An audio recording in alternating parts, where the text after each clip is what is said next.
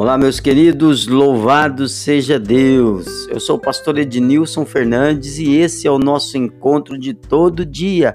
São 120 dias de jejum, 120 dias de oração e esse já é o dia de número 78. Olha que bênção, glória a Deus. Todo dia uma mensagem, todo dia uma palavra do céu para o teu coração. E nós estamos usando como base para as meditações dos 120 dias o livro 120 Dias do pastor Edno Melo. Vamos então hoje à palavra de número 78, que eu sei que vai te abençoar demais, demais. Vamos lá.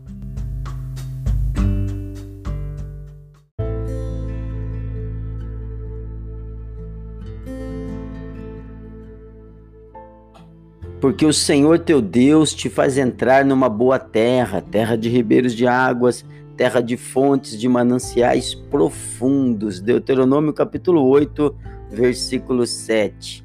E a mensagem de hoje é: guarde os melhores ovos e os coloque para chocar.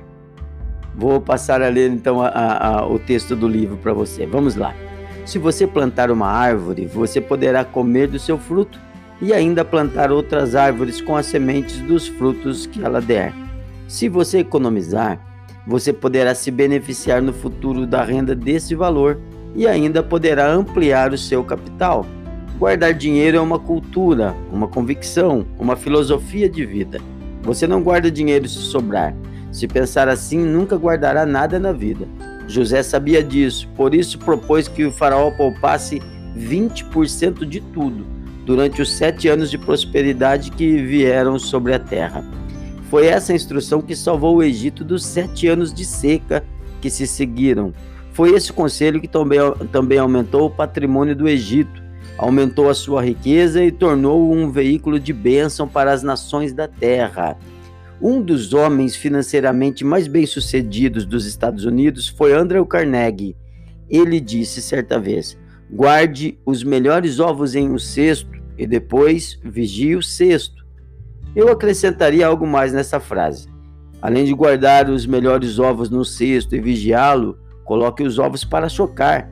Se você guardar um ovo cada vez, um ovo em cada vez, em cada dez, perdão, vou ler de novo. Se você guardar um ovo em cada dez ovos que ganhar e depois colocá-los para chocar, no futuro você obterá galinhas que lhe darão outras dezenas de ovos. Ou seja, não basta apenas poupar, é preciso saber poupar e depois disso tudo investir. Muitos chegam até a guardar algum dinheiro, mas não o fazem multiplicar. Salomão disse: Quem ajunta com o próprio trabalho, se lhe acrescentará mais e mais. Provérbios capítulo 13, versículo 11. A palavra de hoje é: guarde os melhores ovos e coloque-os para chocar. Eu quero orar para que Deus te dê essa sabedoria financeira, para não apenas guardar, mas para ver multiplicar a tua renda, em nome de Jesus. Amém? Vamos falar com Deus.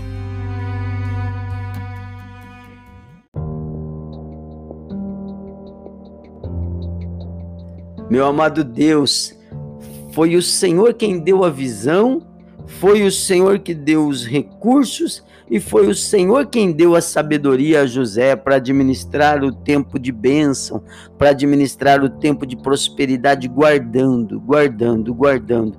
E assim, não apenas guardando, mas José comprou o Egito para Faraó.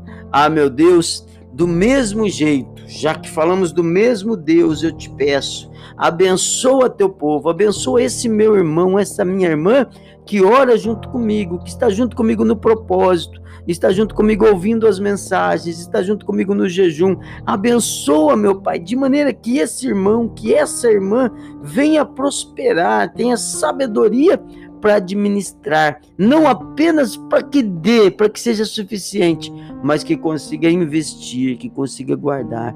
Abençoa teu povo com sabedoria, com graça e faz desse povo que já é forte espiritualmente, que já é abençoado, que já tem um sorriso no rosto, que já tem paz no coração, faz com que também venham ter prosperidade financeira.